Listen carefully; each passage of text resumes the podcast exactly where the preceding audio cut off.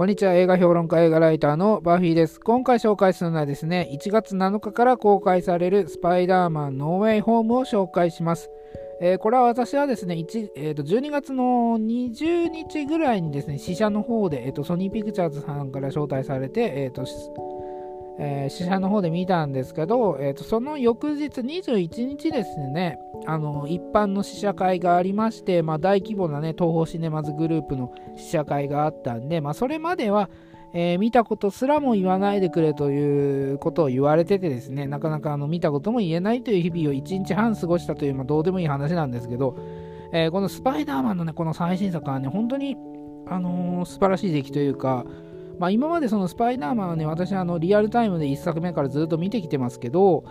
えー、本当にソニーピクチャーズ製のスパイダーマン、まあ、ちょっと前にね、遡っていくと、それこそあのプロトニウムを終えとかね、まあ、そういった、えーと、ドラマ版とかの、まあ、パイロット版、再編集版っていうものも出てきてるわけですけど、まあ、そういうのを置いといて、えーと、ソニーピクチャーズが作った、まあ、実写版のスパイダーマンシリーズ、まあ、サムライ版から続いて、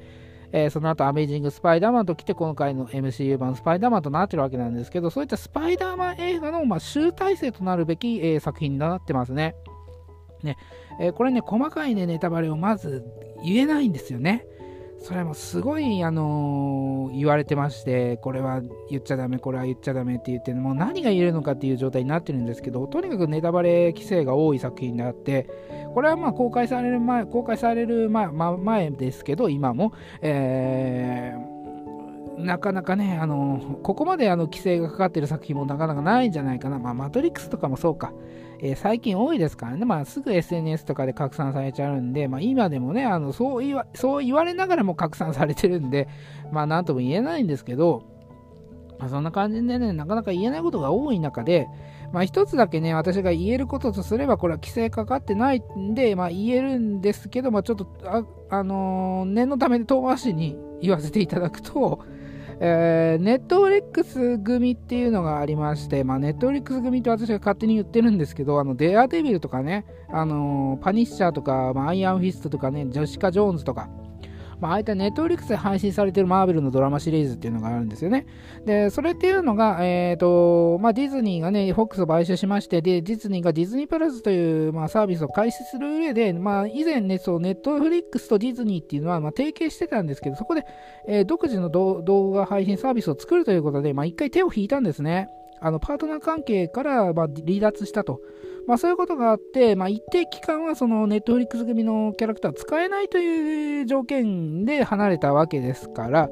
えー、それが使えなかったんですね。だからそのまま、例えばデアデビルのシーズン4とかシーズン5とかを、えーと、ディズニープラスでやるっていうことはできずに、えー、一旦下げることになったんですよね。えー、で、その、それが解禁になるのが実は2年後の、だから去年の9月頃だったんですよ。で、去年の9月を、まあ、経てですね、もう実はディ、あの、ネットフリックスのキャラクターを使っていいことになってるんですね。だからまあちょっとこれはあのホークアイのネタバレになってしまうんですけど、あのキングピンが出てきましたね、まあ、最終話でね。えー、その前にも写真とか出てきたんですけど、まあ、最終話でまはっきりとキングピンが出てきましたけど、だからあのネットフリックスのキャラクターは今いつでも使える状態になってると。まあ、いつでも使えるって言ってもそんなね、あの連発するわけにもいかないんで、まあ、場を見てね、えー、タイミングを見て、あの、どこに出そうかなという感じになってると思うんですけど、で、今回ですね、スパイダーマン3に、まあ、あるキャラクターが出ると言われてました。で、これがね、なんでそういう噂が立つのかっていうと、実はですね、まあ、その前からケビン・ファイキとかが、まあ、スパイダーマンのね、あの作品が、まあ、ちょうどそのネットフリックスの解禁になるぐらいに公開される時期だから、まあ、何かしらのキャラクターが出るんじゃないかっていうことをちょっと匂わせていたっていうのもあるし、えーと、ケビン・スミスっていう映画監督がいて監督がいまして、えーと、このケビン・スミスっていう人はですね、あのー、まああのミスタータスクとか、えーと、クラークスとかを撮ってる映画監督であって、まあ、ダイハード4.0のね、えー、家に引きこもってるオタクの役とかをやってた人ですけど、この人がですね、まあ、定期的にポッドキャストをやってるんですよ。で、このポッドキャストの中で、まあ、アメコミ界のね、裏話とか、まあ、映画業界の裏話とかね、まあ、そういったことを結構暴露する話をするんですけど、えー、その中でね、あのー、スパイダーマン3に、えー、あるキャラクターが出るということをですね、まあ、言っちゃったんですよね。で、この時点ではまあ噂レベルだったんですけど、噂、まあ、そのね、キャラクターが実は出るんですよ。まあ、これはね、ちょっと遠回しなんで、まあ、あのネタバレしたことにはならないと思うんでいいと思うんですけど、えー、一応ね、あのー、出るということです。出ると、出るんです。で、これが、その、すごいのが、あのー、そのね、噂が、まあ、暴露されちゃったと。まあ、その時点で本当だったのか、まあ、ね、あの、ゴーサインが出てたのかわかんないし、ただの、まあ、噂レベルだったのかわかんないんだけど、ケビン・スミスが言っちゃったことで、まあ、世界中にね、広まっちゃったわけですから、その時点で、あの、軌道修正はできたと思うんですよね。例えば、あの登場させないっていうけあの選択肢もできただろうし、全く関係ないキャラクターを出すっていうこともできただろうけど、それをそのままね、あの噂通り出したっていうのは、これはちょっとマーベルの姿勢がちょっと変わってきたのかなというところがあって、で、他のですね、展開とかも結構リーク情報が流れてた中で、なかなかね、その、そのままやってるところが多くって、あのこれはリーク情報が流れてたっていうので、みんなね、騒いで、あのまあ、みんなが希望した展開になっていくっていうところもあったんですけど、これをね、あの流れたからこそあの、そこをね、変更して違うものにするっていうことを今回やらなかったっていうのがすごいですよね。で、なんだろうな、まあ、そういったあのちょっと韓国ドラマ的なところがあるかなと私は思ってるんですね。それなんでかっていうと、そのまあ、冬の空だとか、まあ、イケメンですねとかね、えーと、あと、なんだろう、セーパンをキムタックとか、まあ、いろいろありますけど、えー、セーパンをキムタックは私の好きなドラマなんですけど、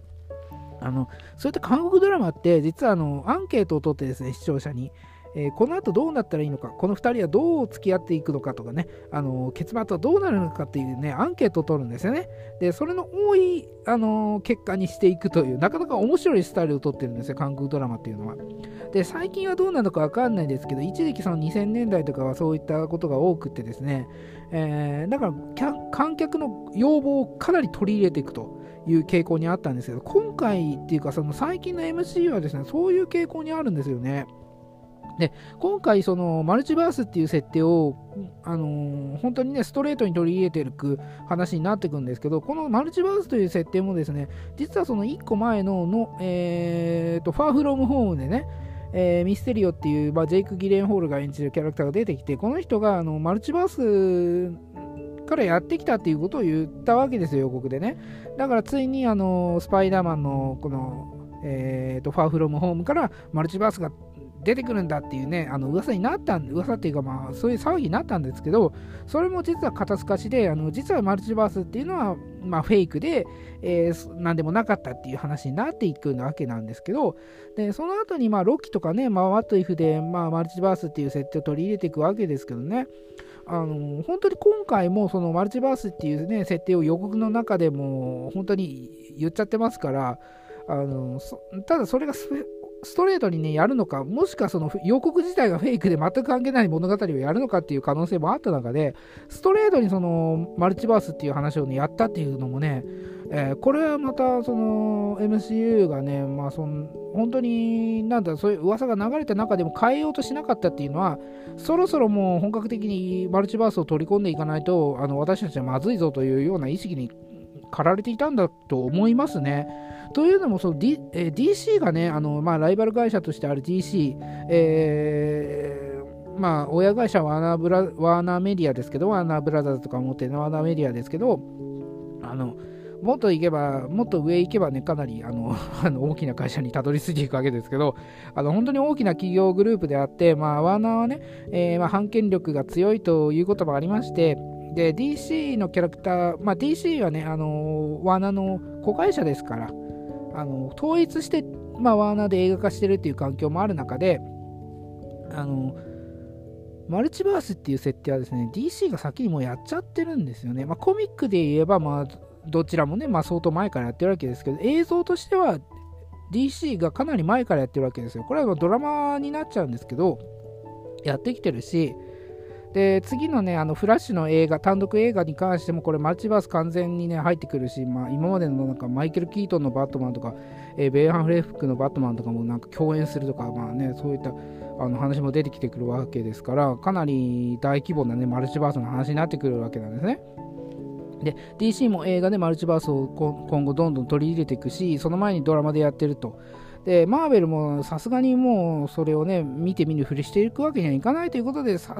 ろそろマルチバース入れようかなっていうところで、まあ、スパイダーマンをマルチバースの設定にしたわけですね。で、この後はあのドクター・ストレンジっていう、ドクター・ストレンジの、まあ、2が出るわけですけど、その中も、まあ、まさにマルチバースの設定ということで、まあ、ここでマルチバースをね、えー、どんどん取り入れていこうという、まあ、姿勢の表れとして、さすがにここでね、あの今回もフェイクでしたというわけにはいかずに、まあ、ストレートにあのマルチバースを描いたというような感じになってるんですよね。で、今回、まあ、そのマルチバースという話はまあちょっと置いといてですね、あの最初に戻ってくるんですけど、話がね、えー、集大成映画となるなったっていう理由はですね、あの今までのスパイダーマン映画っていうのは、えーと、サムライミ版もそうだし、アメージング・スパイダーマンもそうなんですけど、スパイダーマンっていうのは何かを犠牲にして、えーと、そういったまあ十字架的なものを抱えていると。自分の行いによって誰かがま被害に遭ってしまったっていう、えー、そういったなんだろう心に傷を負ってるキャラクターとして描かれてきたんですよ。えっ、ー、と、サムラインもあ、えーと、アンドル・ガーフィールドのね、スパイダーマンをそうやって描かれてきたんですけど、今回の MCU 版スパイダーマンに関しては、そういったあのものっていうのは抱えてないんですよね。で、アイアンマンが死んでしまって、まあ、ソニー、ソニーじゃない、トニーの、えー、ね、あのー、なんだろう、面影を、えー、抱えて生きてるっていう、まあ、そういった面はありますけど、まあ、別にトニーが死んだのは、あのスパイダーマンのせいじゃないですからね。でスパイダーマン自身が何かしらその動自分から動いて、えーと、事件を発生させたっていうことは今までないわけですよ。で一作あの初めて登場したシビル・ウォーに関しても、えーと、トニーがね、あのー、来てくれって言いに来たことで、まあ、参加するに至ったわけですし今までもその自分から何かを起こしたことの代償で、あのー、大変なことになっていったっていうことはないんですよね。でも今回はまさにそのスパイダーマンが、えーと、自分の正体をばらされてしまったと、1個前でね。で、それを、まあ、ドクター・ストレンジによってみんなの記憶を消してほしいという、まあ、自分の、まあ、欲というか、あの自分が原因で世界がおかしくなってしまうと。それによって犠牲になるなってしまう人も現れてきてしまうというようなあの自分の責任においてね自分が行ったことの責任において、まあ、苦しむという物語になっていてで、だから今回全然トーンが違うんですよね。今までのなんか高校生ライフの延長線上みたいな、えー、と物語構成ではなくって、本当に今までのスパイダーマン、ソニーピクチャーズのスパイダーマンの、えー、と大いなる力には大いには責任が伴うと、自分の責任によって、えー、と物語が、えー、と事件がね、発生してしまって、被害になってしまう人がいっぱい出てくるというようなところで、誰を救って誰をあの諦めるしかないのかというような、あのそういった常にね、まあ、究極の選択を問われるような作品になっていて、えー、だから今までのスパイダーマン、その MCU のね、スパイダーマンとは全く違ったトーンになってると。で、共通して今までさっき言ったその大いなる力に大いなる責任が伴うという、まあ、ソニーピクチャーズのスパイダーマンシリーズにおいてのその代名詞というようなんですね、えーと、そういったものが、まあ、今回の MC 版スパイダーマンにも受け継がれていくというようなところで、えーと、今まで高校生のね、あの、ちょっと子供だったスパイダーマンが、えーと子供から大人に変わるあのそんな、まあ、経緯をね描いてるというような内容になってるんですよ。だから、まあ、ヒーローとしてねスパイダーマンが今回初めてヒーローとして、えー、覚醒していくというような物語になってるんですよね。でそこには今までのスパイダーマンの、えー、ことも、まあ、関わってくるんじゃないかなというようなところで、まあ、そこも見どころだったりするわけですけどまあ、細かいことはね、まあ、言えないんで、まあ、ちょっとね、回りくどい、ちょっと周りを回っているような説明になってしまって申し訳ないんですけど、まあ、そういった感じなんですよね。で、まあ、これは言える範囲で、その、今までのね、あの、ヴィランとして、え、ー、と、ドクター・オクトパスとか、リザード、エレクトロ、えっ、と、グリーン・ゴブリン、サンドマンっていうキャラクター、ヴィランがね、えー、再登場するっていうことも話題になってまして、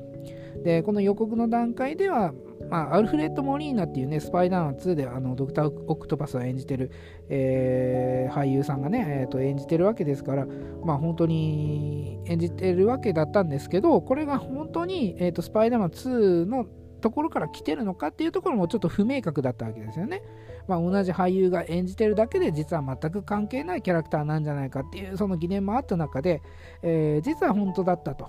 えー、そこから来たんだということを、えー、なんだろう、匂わすんじゃなくて、えーと、明確に映画の中で教えてくれますね。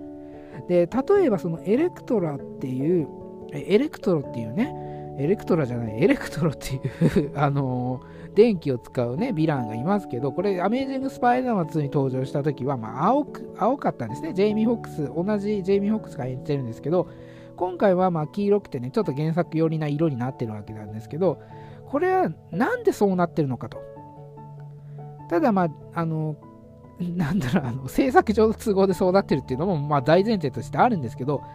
えー、この作品の中で、なんでこういう色になってて、なんでそのアメージング・スパイダーマン2みたいに青くないんだっていうことを説明してくれるんですよね。で他のヴィランたちもどこの位置からね飛ばされてきたのかということも描かれてるんですよ。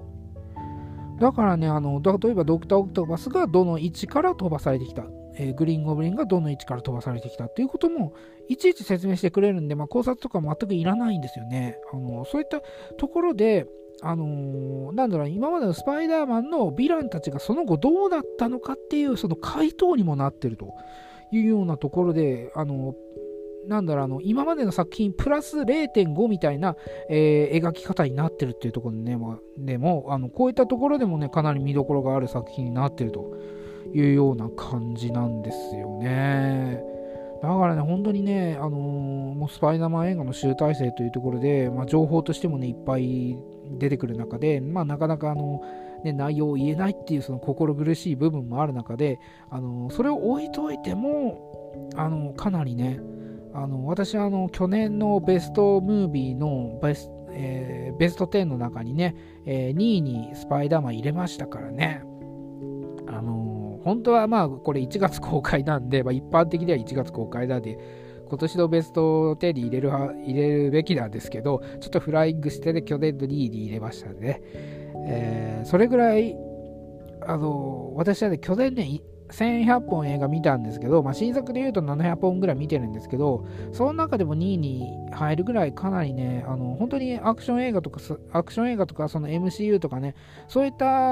まあ、概念をね、あの、アメコミ映画っていうその概念を超えて、本当一つの映画としてね、あの、まあ、今までスパイダーマン映画を追ってきた、えー、私たちへの、まあ、回答というか、まあ、そういった内容になってて、まあ、本当にね、あの感動して涙が出るぐらいの、えー、超大作になってるというようなところですね。えっと、スパイダーマン、えー、ノーウェイホームは1月7日から全国劇場公開されますので、ぜひね、あのスパイダーマンファンではなくてもね、えー、見ていただきたいなと思いますね。それでは。